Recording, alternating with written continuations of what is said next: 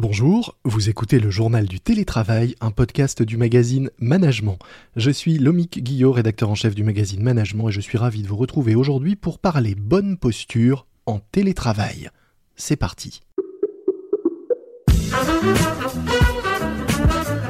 C'est le journal du télétravail.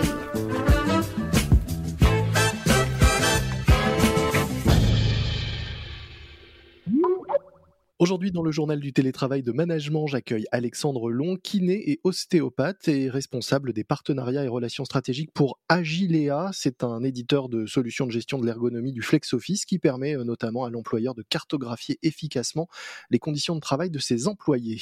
Bonjour Alexandre. Bonjour Lomig. Avant de parler peut-être plus en détail de cette solution, euh, juste une question. Vous dites que les, troubles musculo-squelettiques, les, TMS, risquent de devenir un des sujets majeurs de la santé au travail ces, prochaines années, et notamment du fait du développement du télétravail.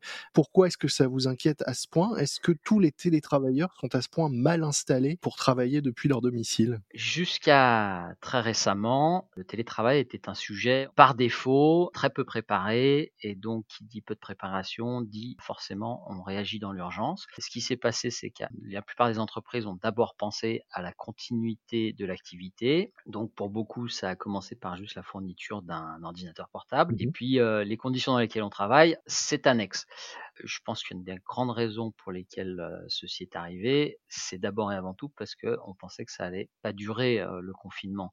mais il est pas rare de voir des entreprises pour lesquelles les collaborateurs sont quasiment en télétravail forcé depuis un an maintenant. Oui, il y a beaucoup d'entreprises, notamment américaines ou anglo-saxonnes, qui ont fermé leurs bureaux en mars et qui n'ont prévu de les rouvrir qu'en avril, mai ou juin 2021, soit plus d'un an après le, début du premier confinement. Exactement, le MIG. Et puis vient aussi maintenant la question de est-ce que on va rouvrir les bureaux et comment on va les rouvrir? Donc a priori, on risque de s'orienter vers effectivement un travail hybride, voire des gens qui vont être euh, en télétravail de façon permanente. Donc pour revenir au point de départ, est-ce que les gens sont bien installés chez eux ou pas? Bah, Il suffit un peu de scroller euh, sur Internet pour voir euh, beaucoup de photos de situations de télétravail. Et pour la plupart des gens, c'est d'abord et avant tout euh, la table du salon avec l'ordinateur portable et la chaise de cuisine. Et alors, qu'est-ce qui pose problème avec ce type d'installation? Eh ben, une chaise de cuisine, c'est pas fait pour rester assis pendant 8 heures, voire plus. Ou alors pendant un repas de famille au moment des fêtes. Oui, et, et encore, on peut penser que les repas de famille de 8 heures, même en France, ont tendance à disparaître. Mais euh, non, non, effectivement, c'est pas destiné à ça.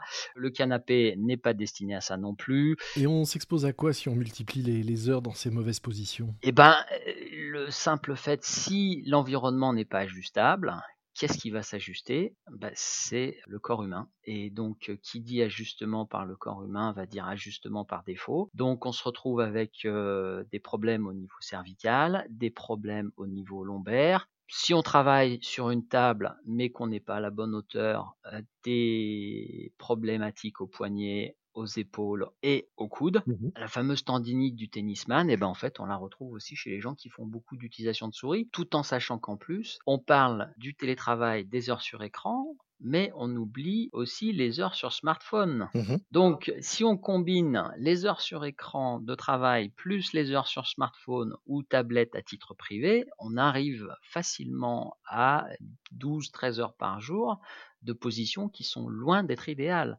Et, et je reviens à ce que je vous disais précédemment, la variable d'ajustement, c'est le corps humain. Et donc on se retrouve avec des, troubles nouveaux qui apparaissent. je le disais, vous êtes au départ kiné et ostéo. Est-ce que vous voyez déjà ou est-ce que vous avez vu, après quelques mois de, confinement, de nouveaux types de troubles apparaître et se multiplier? Alors c'est pas des nouveaux troubles qu'on voit apparaître, c'est juste une accélération mmh de la présence de ces troubles. Il suffit de discuter avec les professionnels de santé. la plupart, après la première phase de confinement, on dit que leur activité avait explosé pour des problèmes de bas du dos et des problèmes de cou.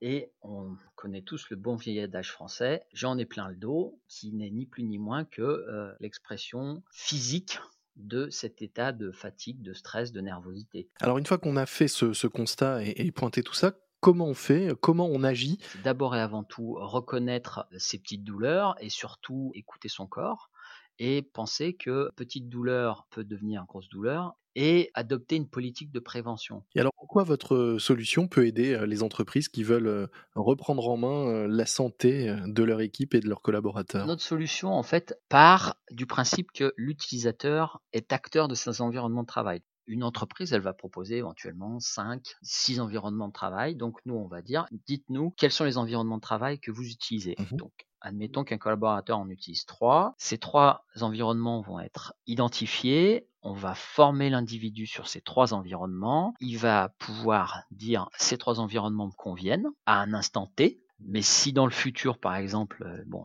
on, rentre dans l'hiver, donc mmh euh, techniquement beaucoup de gens partent au ski. Admettons que la personne se blesse au ski, revienne avec euh, une jambe cassée et des problèmes de dos, ben, il faudra faire des ajustements à la marge sur son environnement de travail. Donc lui peut dire à cet instant, mon environnement de travail me convient plus. Donc on rentre dans une relation dynamique employeur-employé par rapport aux environnements de travail. Mmh et ça pour tous les environnements que l'utilisateur va utiliser. Donc que ce soit la maison, que ce soit euh, l'espace de coworking ou le bureau. Donc par exemple concrètement demain, si euh, mon employeur fait appel à votre solution et que chez moi je suis moins mal installé, je peux euh, à travers Agilea lui faire passer le message qu'il me faut une nouvelle chaise de travail à domicile. Exactement. Et donc là, il y aura deux approches selon les employeurs. Soit ils vous fourniront un budget pour vous équiper et auquel cas nous on forme en fonction des équipements que vous choisissez Mmh soit il proposera des équipements qui auront été décidés au niveau de l'entreprise, et donc on formera à nouveau là-dessus. Est-ce que euh, vous pouvez peut-être, pour terminer en quelques mots, donner euh, allez, trois conseils pratiques pour ceux qui euh, télétravaillent chez eux et qui n'ont pas encore soit le bon équipement ou pour qui l'entreprise n'a pas fait appel à, votre solution Équiper son ordinateur portable d'un clavier et d'une souris séparés, mmh rehausser l'écran. Pour éviter d'avoir la tête trop baissée vers l'écran. Effectivement. Au niveau de la chaise, bah, si vous utilisez une chaise de salon, l'équiper avec un coussin sous le fessier et puis un coussin au niveau lombaire. Alors le coussin au niveau lombaire sera bien positionné en direction de la courbure lombaire. Et puis alors le, troisième conseil, c'est de varier les positions pendant la journée. C'est-à-dire que si vous avez du travail sur écran à faire, ben, faites-le effectivement assis sur un, bureau, hein, un environnement de bureau, que ce soit la table du salon ou le bureau. Maintenant, si vous avez un coup de téléphone qui n'implique pas de faire une visio et sans prise de notes, ben, ça peut valoir le coup soit de le faire du canapé, soit même euh, ben, d'en profiter pour aller marcher dehors et prendre l'air. L'essentiel, c'est de bouger pendant la journée. Ça, c'est vraiment le, point clé.